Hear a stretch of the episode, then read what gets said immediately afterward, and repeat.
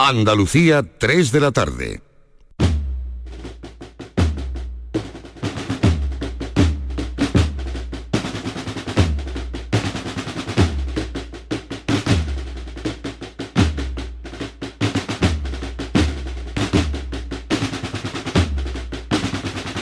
La tarde de Canal Sur Radio con Mariló Maldonado.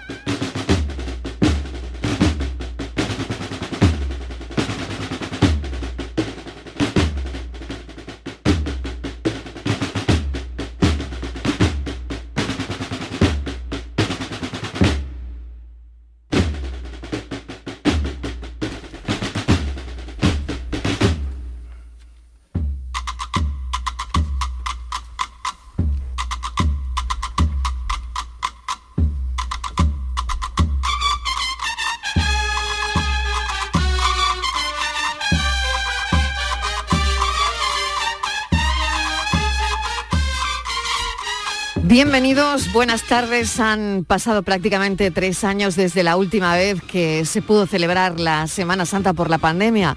Fue en el 2019 cuando vivimos la última Semana Santa. Por aquel entonces no habíamos oído hablar del coronavirus. Hemos vuelto a ver gente en los balcones, esta vez desde donde disfrutar de esta semana desde donde lanzar una saeta. Aprovecho y solo recordarles que esta es una semana para seguir teniendo las mascarillas muy presentes en aglomeraciones. No nos olvidemos de ello. Todos tenemos una gran responsabilidad, la de hacer las cosas bien y protegernos y proteger en aglomeraciones con la mascarilla. Nos hemos propuesto a esta hora compartir emociones. Decía ayer que esta semana se van a encontrar un programa diferente. Va a ser una Semana Santa de cercanía y también de expectación. Eso no se puede negar. Hemos querido indagar en algunas tradiciones propias de estos días, centenarias en algunos casos y transmitidas a través de generaciones. Así que el programa en esta primera hora va a buscar mucho ese aspecto de una semana muy especial por infinitos motivos, porque cada uno va a tener los suyos. Estos días vamos a ahondar mucho en eso, días de cultura y tradición. Tenemos días por delante para admirar los tesoros artísticos de las cofradías de ciudades que se transforman, vamos a charlar con quienes hacen que esta semana sea grande, cultura, arte y devoción que se mezclan. Se mezclan muchas cosas y muchos sentimientos. Nos hemos propuesto compartir todo esto a esta hora. Bienvenidos. Saludo a parte del equipo que me acompaña en este recorrido, Francis Gómez, Hola, ¿qué tal, María? Francis, bienvenido. Buenas tardes. Y Virginia Montero. Virginia, ¿qué tal? Hola, buenas tardes. Bueno, pues vamos con lo primero, si os parece, ¿no? Vamos allá. Desde la tarde del jueves santo hasta la mañana del viernes, los soldados del Imperio Romano de Montoro toman las calles y hay indicios de su presencia en la localidad desde el siglo XII. Los cuerpos de gastadores, cornetas, tambores, oficiales y ganaderos pisan fuerte con un vestuario perfectamente ajustado a esa realidad histórica. Y hoy nos vamos a fijar en los zapatos, Virginia. Así es, Marielo, porque desde 1850 la familia de Manuel Moedo se dedica a la elaboración de calzado artesanal y entre sus piezas maestras están precisamente las botas que calzan estos soldados del Imperio Romano de la ciudad cordobesa de Montoro. Desde la calle Corredera 39, estas creaciones también van a los pueblos cercanos de Bujalance y Puente Genil. Nos vamos hasta este taller de calzado de Manuel Moedano. Manuel, bienvenido, gracias por atender la llamada de la tarde. Hola, buenas tardes. ¿Qué tal? Manuel Moedo, que, le he dicho Moedano, Manuel Moedo. Se suelen equivocar. Eh, claro, eh, no sé, pero como que la vista va sola, ¿no? Bueno, Manuel Moedo, mil gracias y, disculpe. Bueno, ¿cómo son las botas del Imperio Romano? Mm, ¿Colores, materiales? ¿Cómo son? Sí, bueno, pues los materiales que usamos son pieles de vacuno, ¿vale? Y lo que es, bueno, empezando por orden, por ejemplo, serían las de los gastadores, que van con el fondo blanco y llevan tiradas en azul marino. Las de lo que es el, cuerpo de insignias, lo que los oficiales, eh, bueno, perdón, la banda detrás, que son el fondo blanco y las tiras en granate, en grana Luego van las insignias que son los oficiales, eh, que esas son de terciopelo, esas son, vamos, van bordadas en, oro, en hilo de oro. y luego forradas por dentro de, cuero, de piel. Eh, y luego por último, pues ya lo que es la, la de los soldados, de los granaderos, que van con el fondo en rojo y las tiras en verde. Las de lo que es la oficiales, los, bordados nosotros no los hacemos, son hechos en, en, algún taller aquí de Montoro y también de lo que es la provincia, ¿vale? No sé si, Manuel, eh, la comodidad también para estos días tiene que ser importante. Hombre, eso es esencial porque son muchas horas, muchas horas de pie y andando, y ya no solo de pie andando, sino también muchas horas parado. Entonces, eh, quiero o no, puedo tener un calzado cómodo y de buena calidad que a la hora de andar y de que transpire lo que es el pie y demás, hay Semana Santa que hace más fresco y otras que hace menos. Entonces, pues tanto una cosa como la otra, lo suyo es usar un calzado cómodo. ¿Son los únicos, es el único taller el que hace este calzado, Manuel, el suyo? En Montoro, sí, señora. sí. Y desde 1850, nada menos. Nosotros nuestra casa data de 1850. Eso, Yo ahora mismo soy la cuarta generación. Empezó mi bisabuelo, eh, después mi abuelo, después mi tío y mi padre, y ahora pues el que queda que soy yo. ¿Cuántas habéis hecho este año? Pues este año yo creo que andamos alrededor de una de unas 20 las que hemos las que hemos hecho. Y totalmente artesanal, de principio a fin, desde la primera puntada hasta la última. Eso, hacemos lo que es, primeramente tomamos la medida de la persona, la que van se le, luego después de la medida hacemos lo que es el patrón, y con el patrón pues trazamos las líneas por donde van luego lo, que es la distinta, decir, los distintos márgenes que quedan a la piel para dobladillos, para tiras que llevan sobrepuestas, en fin, según ya el modelo de bota que sea, pues se traza todo en lo que es el patrón. Luego pasamos a la piel, se cose, tenemos máquinas porque si hubiera que coser todo a, mano, entonces esto sería eterno. Eh, tenemos algunas máquinas como cualquier taller artesanal para aliviarnos un poco lo que es la mano de obra pero luego lo que es todo lo que es el montado, todo es un proceso totalmente artesanal, lo que es el, el cosido del cerco, el aplantillado, empalmillado que se le llama, también es a mano, el, luego se cose la suela, se le hacen sus tacones, en fin, va todo con... Nosotros es verdad que no tenemos nuestro, siempre nuestro lema es la calidad. Entonces, a nosotros no nos no nos interesa aliviarnos en algo en materias primas, eh, utilizar materiales más económicos para ahorrar al fin y al cabo lo que vale nuestra mano de obra. Mm. Entonces no nos merece. Y como todo ha subido tanto, ¿no? Claro, claro, claro que sí. Manuel, que sí. lo que Perdón, los materiales, los materiales, ¿no? Que han subido. Sí, claro. Sí, sí, claro, eso va subiendo todo, claro. Hay muchas veces que el proveedor pues cada vez va, va subiendo un poquito y la verdad que son muchos poquitos. Claro, exacto.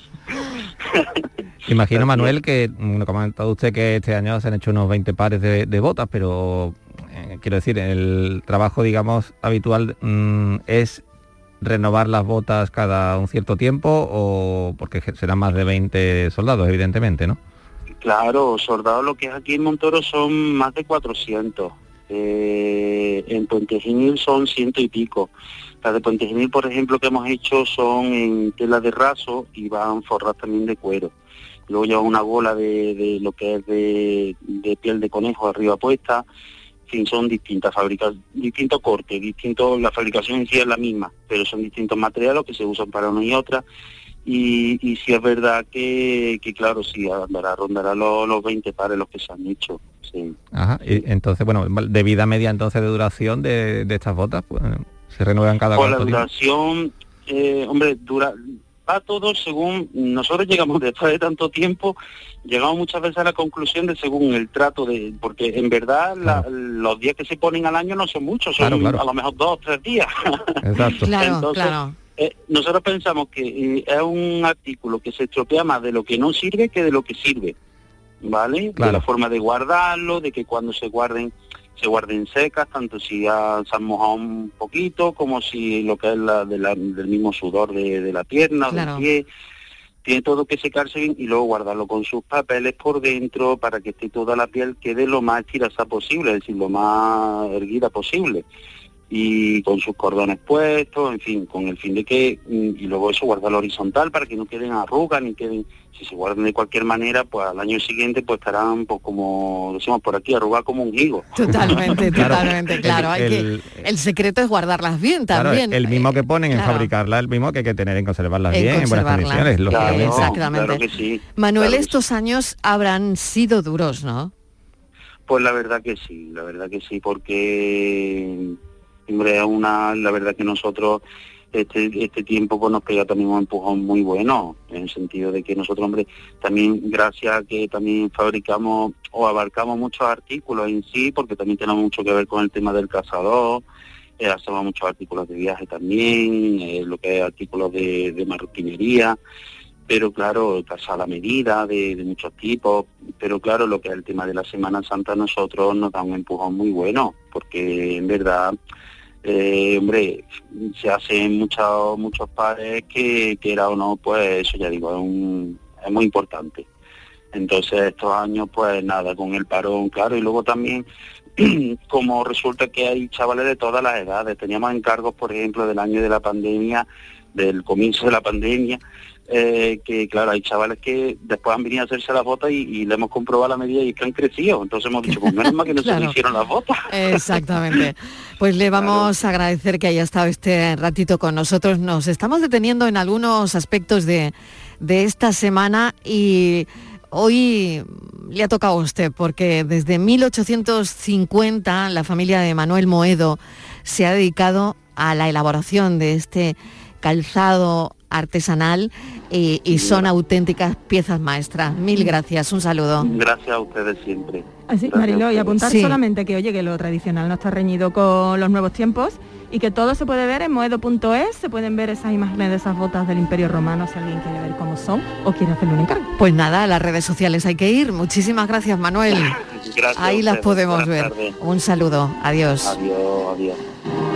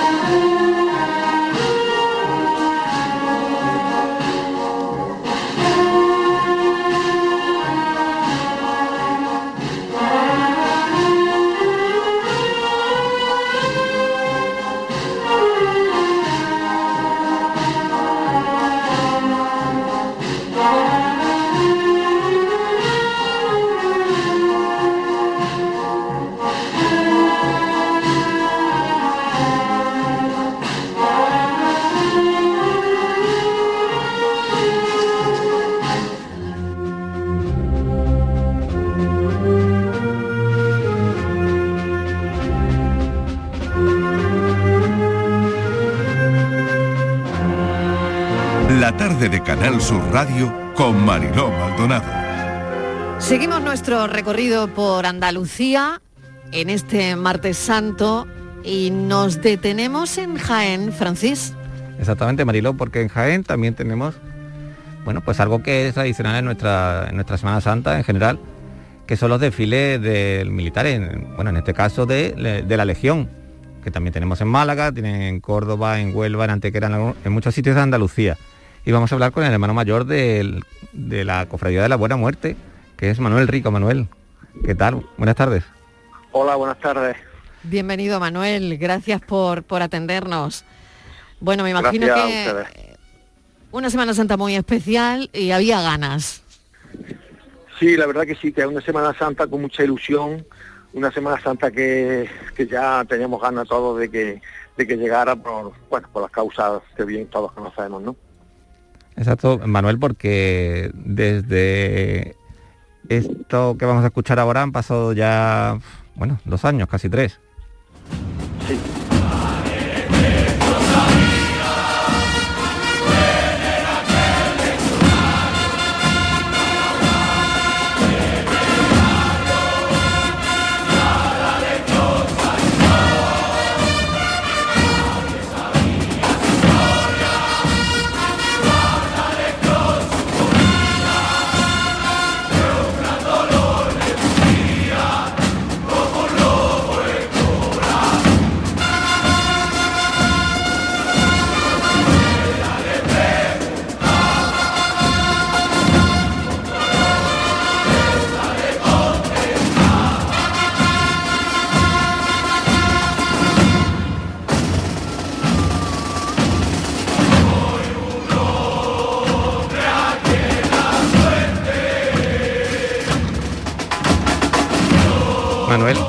Esto que estaba escuchando es del encierro en 2019 del Cristo de la Buena Muerte.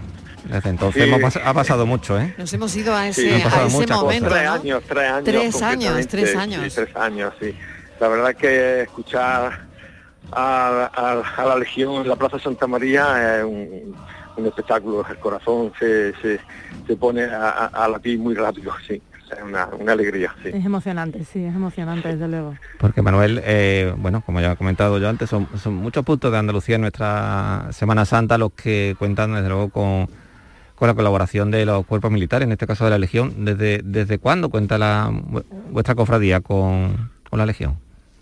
Bueno, con presencia, presencia eh, en nuestra profesión llevamos siete años, aunque la vinculación con ellos es desde el año 1973 pero con presencia en nuestra estación de penitencia solamente siete años, sí. Porque la vinculación desde el año 73, Manuel, es eh, ¿de qué tipo? Pues mire, eh, es con el segundo tercio, con el Duque de Alba de, allí de Ceuta, ¿no? que son hermanos mayores honorarios nuestros, se renombraron en el año 1973, pero hasta hasta hace, como le digo, hasta siete años no ha sido no ha sido eh, sí, notado la presencia. la real presencia de ellos aquí con nosotros, sí. Y este año, Manuel, eh, creo que estamos un poco, bueno, no diría, no diría de, de estreno, pero casi, ¿no? Porque ha habido una restauración importante de, del trono de, la Virgen de Nuestra Señora de las Angustias, ¿no? Efectivamente, sí, sí. Eh, gracias a la, una ayuda que nos dio la Junta de Andalucía, eh, eh, hemos podido restaurar el trono, que es un trono magnífico, una joya de, de Palma Burgos, eh, el trono nuestro de la Virgen de la Angustia, y gracias a ello, como le digo, de la Junta de Andalucía hemos podido asumir la restauración y además que es un estreno espectacular que estamos pues deseando verlo por la calle de, Jaén. Hemos hablado de, la emoción, ¿no? Em, este año, de, de esos tres años porque claro, cuando nos pasó todo lo de la pandemia, claro, en, aquella Semana Santa no habíamos oído hablar de coronavirus, ¿no? Todo llegó después. Pero ¿quién nos iba a decir que iban a pasar, o que iba a pasar tanto tiempo, ¿no, Manuel? Sí, la verdad que era una cosa que nos llegó a todos de sopetón. No creíamos que esto iba a alargarse tanto en el tiempo, incluso ya teníamos esta, propia Semana Santa, temíamos por ella también y la verdad que eh, nos, ha puesto a todo un poco fuera de juego, sí. Mm, totalmente. Bueno, ayudaron muchísimo las distintas hermandades en, aquel momento. Y, ahora también porque supimos a principio de, marzo que se celebró una, una carrera donde bueno, hubo más de eh, medio millar de, inscripciones y todo, y todo era, bueno, pues para impulsar ayuda, ayuda por la paz. Ese era el lema, ¿no? Eh, hubo un, cartel eh, enorme con la bandera de Ucrania y el escudo de, la cofradía y ese lema, ¿no? Ese lema por la paz. Sí, la verdad es que la vocalía de caridad organiza organizó la segunda carrera que Buena Muerte de aquí de Jaén. Lo que pasa es que la primera carrera tuvo que ser en forma virtual y no podemos, por causa de la pandemia, no pudimos mm. hacerla eh, físicamente por las calles de Jaén, pero este año sí hemos podido y la verdad que sí, la verdad que sí es una, una carrera que se vincula mucho con la, con la buena muerte y con la sociedad aquí en Jaén. Hay un alto índice de participación, la gente se conciencia y la verdad es que este año el proyecto ha sido para, para Cáritas, ¿no? E iba todo orientado hacia Cáritas Jaén. Lo que pasa que eh, con el inicio del conflicto de Ucrania y, Rusia, pues nosotros solidariamente, pues sí, hicimos una pancarta, y nos volcamos también hacia ese conflicto. Claro que sí, la solidaridad, ¿no? Siempre presente, ¿no? En hermandades, que es verdad que, vemos que todo el año están trabajando en, en, algo, están trabajando en cosas, ¿no? Sí, incluso en la pandemia, ¿eh? No hemos dejado de hacer nuestro, nuestros proyectos de caridad y nos hemos volcado en el primer año, en el año 2020, con la necesidad que había en los hospitales de, material sanitario. La Cofradía de la Buena Muerte de Jaén fue pionera y entregamos, hicimos una entrega bastante amplia de productos sanitarios para que el, para que el centro sanitario de aquí de Jaén, el hospital, pudieran protegerse las personas que trabajaban aquí en el centro, ¿no? Porque esto, las cofradías no paramos, las cofradías eh, tienen sus proyectos de caridad e incluso, como le digo, que en pandemia lo hemos llevado a cabo, sí.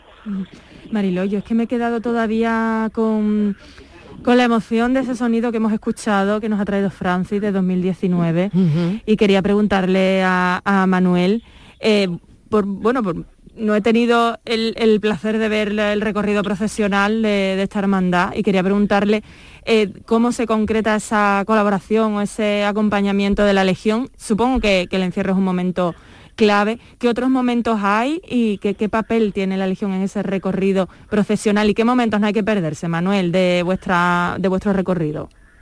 Pues mire, nosotros le damos mucha, mucha importancia, sobre todo a la salida y al encierro. La salida, porque salimos desde la Santa Iglesia Catedral, que es nuestra sede canónica, es una plaza muy amplia y una catedral que es preciosa y la legión está allí a los pies de la puerta del perdón a recibir a nuestro Cristo y es un momento bastante impresionante, ¿no? Y, el encierro, como bien han marcado, pues también es un momento que a nosotros nos llena mucho porque hacemos como un pequeño encuentro de los tres pasos nuestros allí en la explanada de la, de la Plaza María, a oscuras, y la Legión le canta al Cristo de la Buena Muerte, el novio de la muerte, y para nosotros también un momento muy especial. Sí, en ese momento en el que las luces se apagan, que es cuando empieza a cantar el himno, realmente pone los vellos de punta Manuel. Le quería comentar también, porque bueno, este año, bueno, ha comentado usted que salen desde la Santa Iglesia Catedral de, Jaén, que mm, bueno, recomendamos también a todos los oyentes el cartel de este año, ¿no? Es una imagen muy bonita. Sí, es la imagen del Cristo de la Buena Muerte en el trascoro de la catedral, que también eh, la hacemos con una una presentación de los tres tronos que está toda, toda la mañana del miércoles santo y aquello un hervidero de gente, aquello es un miércoles santo precioso allí en la catedral de Jaén, sí. Claro, porque eh, la Hermandad de la Buena Muerte tiene tres titulares, el Santísimo Cristo de la Buena Muerte, eh, Cristo descendido de la cruz y Nuestra Señora de las Angustias, ¿verdad? Exacto, tres tronos que llevamos, sí. Pues le vamos a desear lo, lo mejor, desde luego porque mm, eh, es un año donde mm, implica muchas cosas, ¿no? Por todo lo que nos ha pasado también, ¿no? Manuel, claro. Sí, es un año muy especial. La verdad que es un año muy especial porque yo creo que todos hemos sufrido mucho esta pandemia. Eh, todos tenemos a alguien conocido que se nos ha ido, se nos ha marchado, amigos, conocidos y para nosotros este año salir a la calle en, procesión es un año con muchos sentimientos, sí. Bueno, además creo, Manuel, que la, actual Junta de Gobierno eh, tomó posesión eh, a finales de, 2019, ¿no? Quizá, claro, eh, había dado esta Junta de Gobierno con el paso cambiado no se la pandemia, claro. Mm. Sí, lo que pasa es que ya veníamos de tres años anteriores, entonces digamos que la pandemia nos, pilló en nuestro cuarto año, en nuestro cuarto año, que son de seis que tenemos que estar, ¿no? Y este es nuestro último año, exactamente. Bueno, pero por lo menos, desde luego, si digamos que este su cuarto año, ya tiene que ser por todo lo alto, ¿no? La, de este retorno a la, actividad en la calle, ¿no? Sí, la ilusión está, ya digo, por todo lo alto. Hay la Casa de Hermandad, es, un hervidero, no pensábamos que íbamos a tener tantísima gente este año, la verdad que eh, estamos muy contentos y verdad estamos ilusionados con, con este miércoles santo. ¿Cuántos hermanos, Manuel? ¿Cuántos hermanos sois? Pues estamos ya sobre, porque ahora mismo estamos recibiendo mucha gente, pero estamos sobre 1.650 cofrades. 1.600 y creciendo, ¿no? Sí, vamos creciendo, gracias a Dios crecemos, sí, gracias a Dios. Magnífico, Pues mil gracias, muchísima suerte, Manuel Rico, hermano mayor de la Buena Muerte de Jaén. Gracias, un saludo enorme y feliz Semana Santa.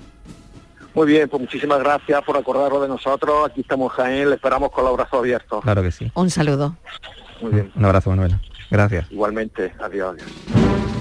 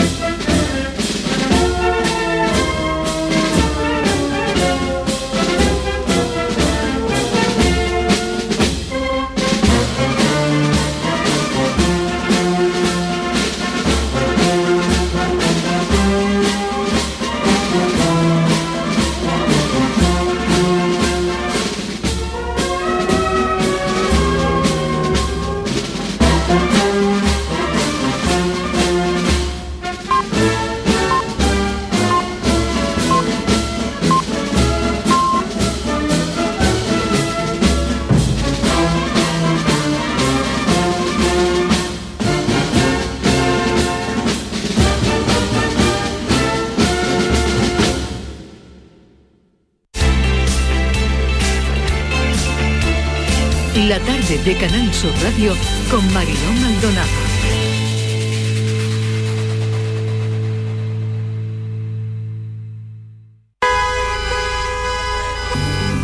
Con tu coche no te líes. Conmigo te mueves seguro, eres puntual, ahorras, llegas donde quieras y contaminas menos. Transporte público de Andalucía, seguro, económico y sostenible. Junta de Andalucía. ¿Estás lesionado? Elige la fisioterapia avanzada de Clínicas Bayman. En Clínicas Bayman ponemos a tu servicio fisioterapeutas de primer nivel equipados con la última tecnología. Nuestra meta es tu recuperación. Somos la fisioterapia oficial de 18 federaciones deportivas de Andalucía. Si necesitas recuperar tu salud, tu rendimiento y tu bienestar, pide tu cita en clínicasbayman.es. Hola Ana, ¿qué tal? Muy bien, aquí vengo de recoger al peque de la escuela infantil. Pues yo acabo de solicitar la plaza para el mío. Ah, qué bien. En Andalucía te ofrecemos una educación de confianza, una formación de calidad para avanzar en la igualdad de oportunidades y poder conciliar. Del 1 de abril al 3 de mayo solicita plaza en las escuelas y centros infantiles públicos o adheridos al programa de ayudas de la Consejería de Educación y Deporte. Infórmate en www.juntadeandalucía.es barra educación. Junta de Andalucía. 17 millones de euros. 17 millones de euros. Vale, tus hijos están echando a suertes quien te acompaña al cine y quien pierde va. Pero recuerda, son 17 millones de euros. Ya puedes comprar tu cupón del Extra Día de la Madre de la ONCE. El 1 de mayo, 17 millones de euros. Extra Día de la Madre de la ONCE. Compensa y mucho. A todos los que jugáis a la ONCE, bien jugado. Juega responsablemente y solo si eres mayor de edad.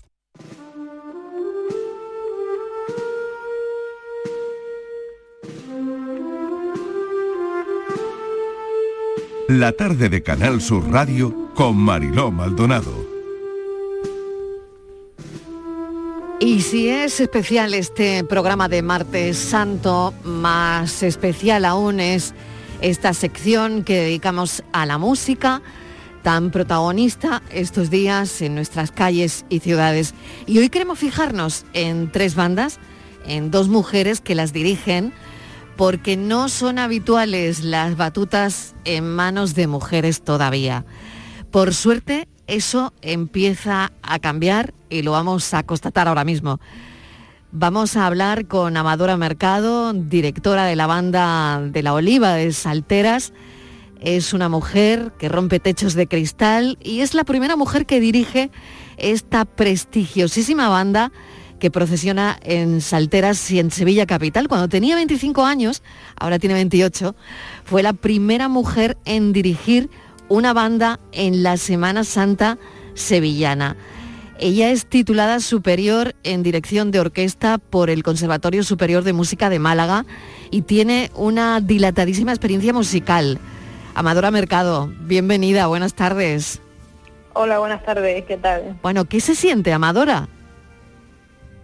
Bueno, pues estamos eh, siempre ganas de, Semana Santa, de, estar trabajando duro y de, pues sobre todo de, disfrutar de, todo lo que tenemos ahora mismo.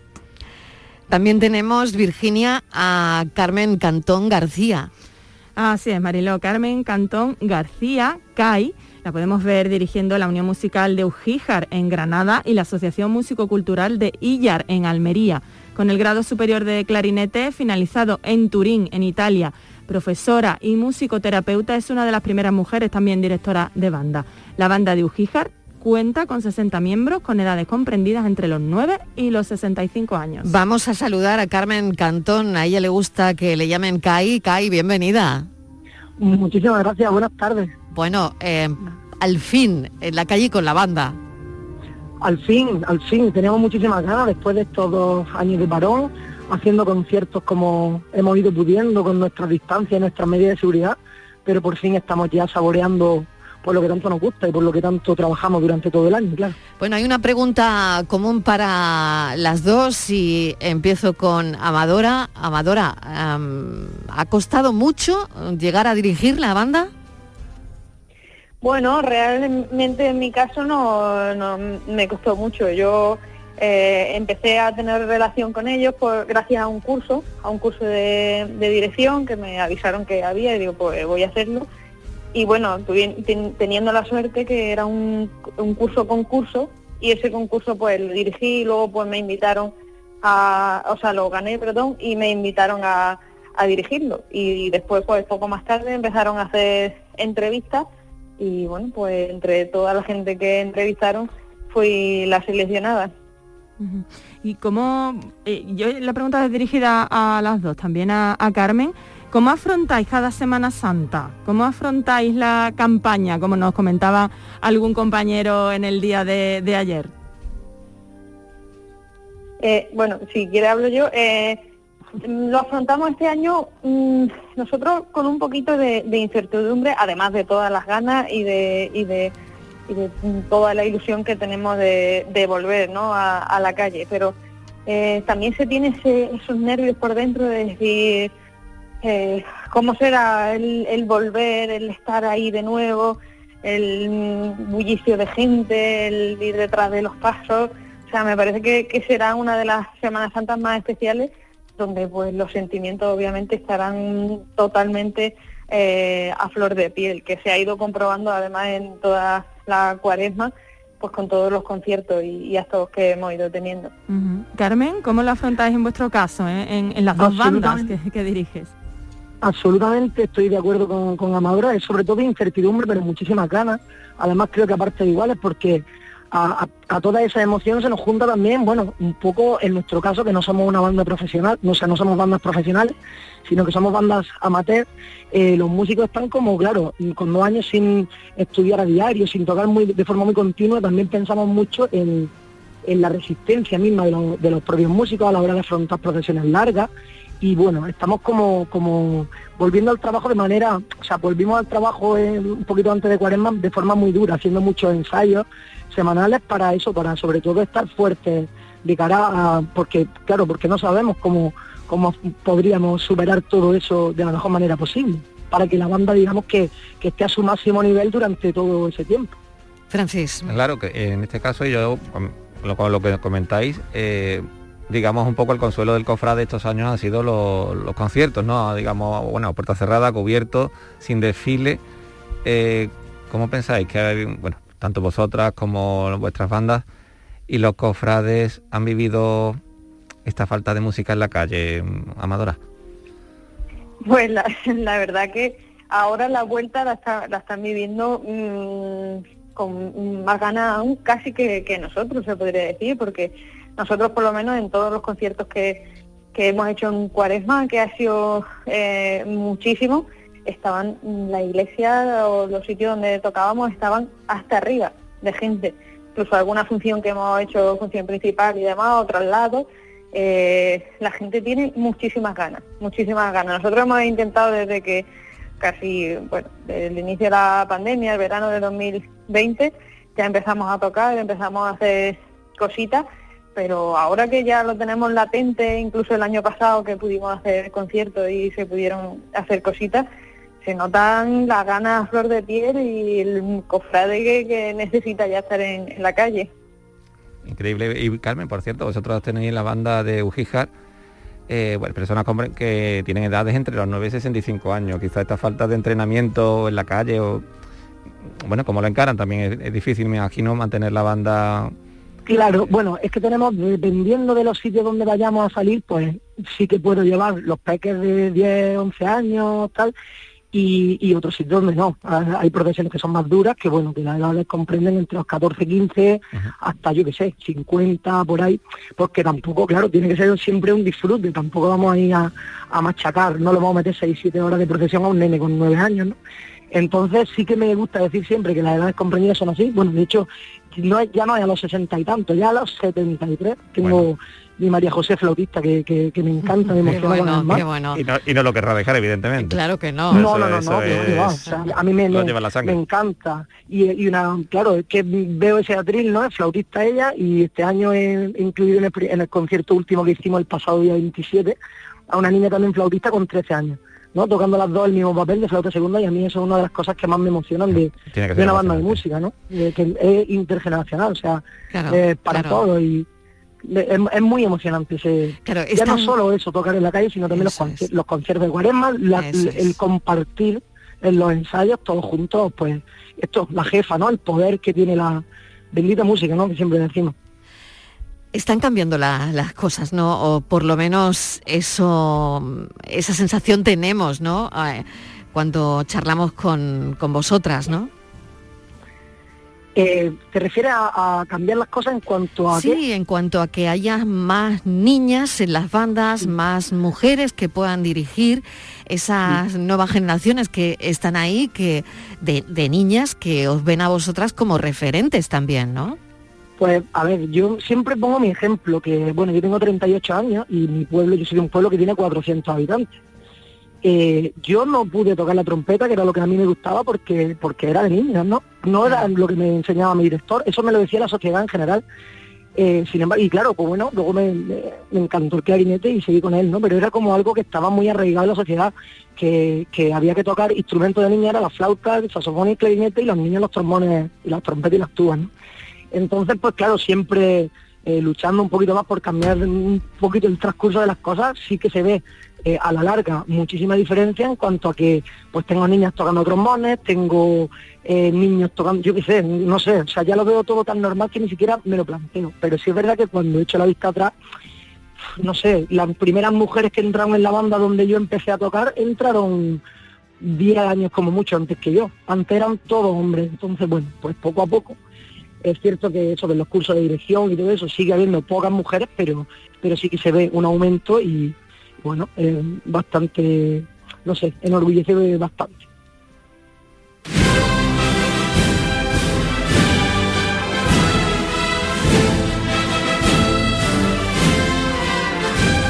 ¿Reconocéis esta reina de la O, no? Absolutamente. sí, ¿no? A ver, la podéis presentar vosotras, a ver quién la presenta.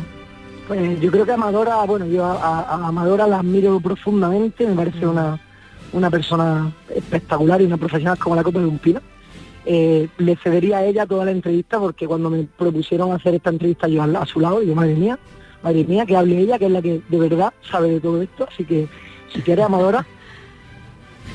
Hombre, no puedes decir eso, Kai. Yo tengo el mismo cariño eh, hacia ti, lo comentaba cuando me, lo dijeron y digo, digo pues sí, sé quién, eh, quién es. No teníamos el placer, la verdad, eh, de conocernos en persona, pero bueno, sí que sí que la seguimos, así que nada, todo todo nuestro de, de las dos.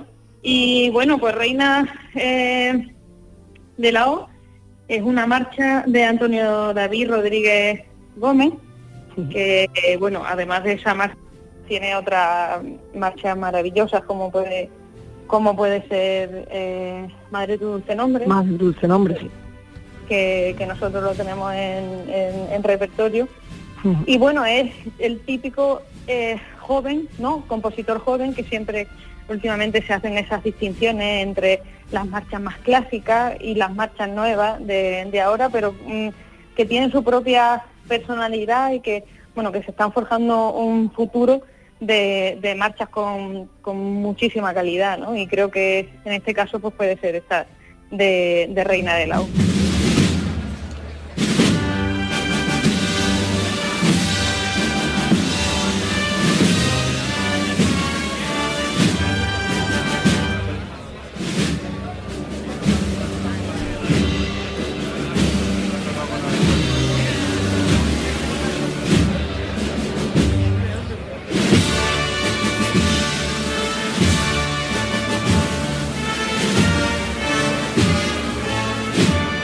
Amadora y Carmen, reconocible también esta pieza, ¿verdad? Absolutamente. Y esta, bueno, Farfán, si quieres Amadora te vuelvo a pasar la pelota, ¿eh? Porque esta es verdad que es necesario hablar de ella con todo lo que tú sabes. O sea, yo aquí me quedo cortísima, seguramente con todo lo que lo que ella eh, puede, puede expresar con esta marcha, seguro. Bueno, de, de esta marcha, pues sí, vaya, me parece muy importante sobre todo hacer una mención especial este año a Manuel López, Farfán porque se cumple el 150 aniversario de su nacimiento. Entonces, bueno, por lo menos yo en todos los conciertos que he hecho en esta cuaresma y demás he intentado eh, incluir todas eh, sus marchas o muchas de, sus marchas, pero siendo estas, bueno, pues algo mm, reconocible por, por todo el mundo y que, y que, bueno, que suena mucho en la calle, además pues está escrita para, para banda y coro, ¿no? Tiene esa parte eh, cantada que se coge del coro, coro de Castilleja de, la Cuesta. Y, nada, pues mm, poco más que decir, que la utilización que tiene de los tambores, la utilización que tiene de las campanas y, demás que hacen pues que la marcha mm, llame, llame y guste a la gente.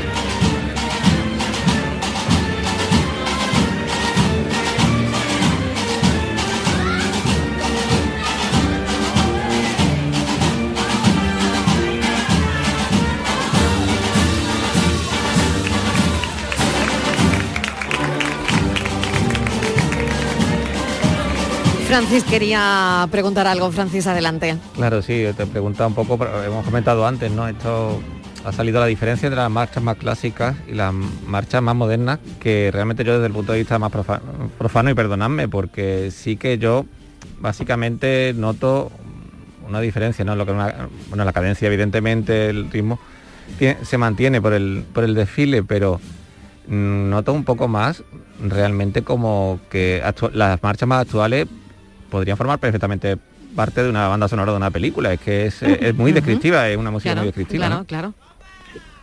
No sé, Carmen, si quieres tú primero y luego... Eh, sí, bueno, yo es que soy de, marcha, a ver, a mí me, encanta lo clásico, me encanta Farfán, soy fan absolutamente de Gamel La Serna, Fondeanta, me gusta muchísimo lo clásico, lo muy musical, pero también estoy siendo últimamente muy fan de lo, de lo moderno y, mucha razón cuando hablas de esto de una banda sonora. Nosotros, eh, por ejemplo, en la banda de, de Ujíjar tocamos muchísimo una, marcha que se llama Mesopotamia, que no es para nada andaluza, pero que evoca eso, es como tú dices, muy, muy descriptiva y es como que te va transportando por lo que, por lo que viene siendo la Semana Santa en sí, ¿no? Eh, ya no solo eh, nuestra Semana Santa andaluza, sino que es un poco más como como a nivel nacional, ¿no? Como que se nos escapa un poco de nuestras fronteras. En este caso, a mí me, evoca esa, esos recuerdos, pero sí que eh, hay marchas más andaluzas también de eh, Joaquín, José, ¿cómo se llama? José Joaquín, eh, Jesús, Joaquín, Jesús Joaquín, sí, sí, que lo hemos tenido. sí, sí. Sí, pues por ejemplo, la marcha Danos la Paz me, me, parece mm, una banda sonora realmente, con un trío absolutamente precioso y una entrada con eh, no sé, con una fuerza que, que, sí, que suena a banda sonora y e, ella, esta, esta obra sí que me da, tiene sus tintes andaluces por ahí escondidillos y, y sí, mm, no sé, veo que mm, los compositores andaluces creo que también se basan un poco en, toda esta en toda esta historia que tenemos interna y al final pues va como saliendo, no sé si queriendo o sin querer, pero sí que sí que sale un poco de la cultura arraigadísima que tenemos. Y una curiosidad que tengo también, oye, eh, ¿cómo, se, ¿cómo distinguís cuando desafina a alguien? Amadora, a ver. Madre mía. ¿Y, qué hacéis si eso os pilla eh, en pleno concierto? bueno, eh, a ver, cuando las, cosas, cuando las cosas se hacen, sí. están hechas.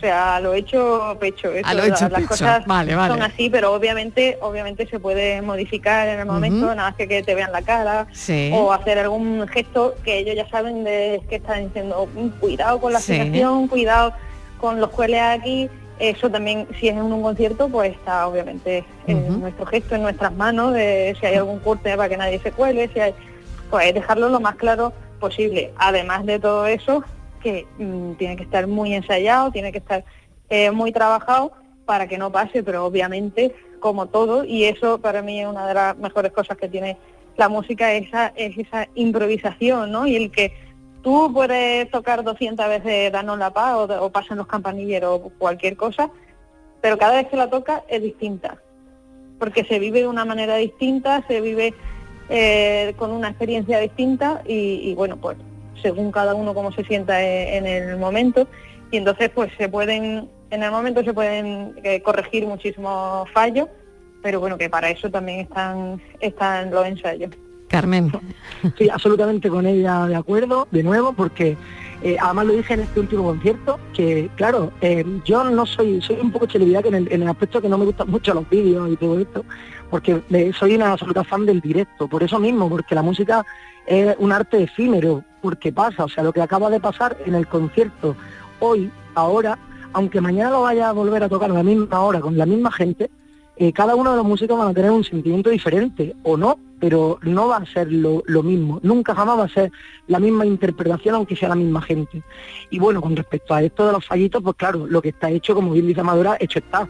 Y te puedes permitir, no sé, a lo mejor uno está más relajado y se le va una nota por lo que sea, ¿no? Soy un poco, con respecto a la afinación, a mí sí es verdad que mis músicos me, me ven la cara como que yo siempre estoy con la madera, como pensando en la I, pensando en la I, pensando en la I para que la afinación no se caiga, ¿no? Y es como que pongo la, la boca como con una sonrisilla así de la I, la I. Y esa es la, la, manera de decirle a, los músicos que no se caiga, que no se baje la afinación, que, tenemos que estar por ahí arriba. Pero claro, creo que tenemos un poco la, misma forma de ver las cosas.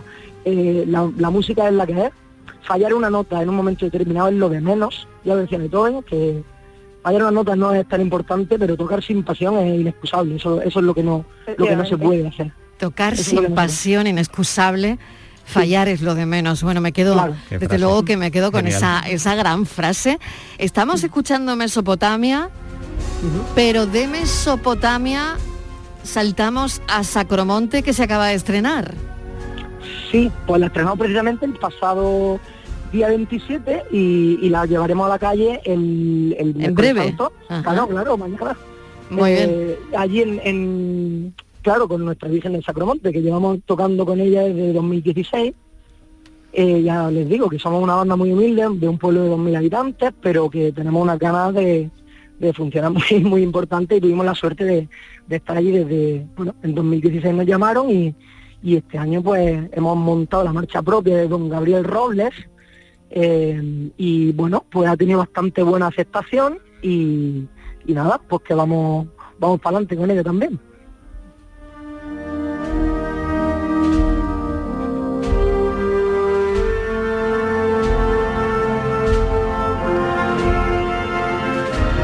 Despedimos con Sacromonte, ¿no? Este acercamiento a mm, dos directoras, Amadora y, Carmen y Kai. La verdad es que ha sido un placer charlar con vosotros. Hemos comentado ya que es un estreno, Sacromonte, y, con ella nos despedimos. No sé si queréis añadir algo más, mis compañeros quieren añadir algo más. Sí, Virginia. Yo, solo, quería comentar que bueno, que este parece ser que ha sido el primer encuentro entre las dos y que sea, como ellas han dicho, se admiran mutuamente y esperemos que no sea el último y que nosotras lo veamos, que sea solo el primero. Ojalá, ojalá que solo sea el primero. a ver si es así, sí. Mil gracias a las dos. Muchísimas, gracias a vosotros.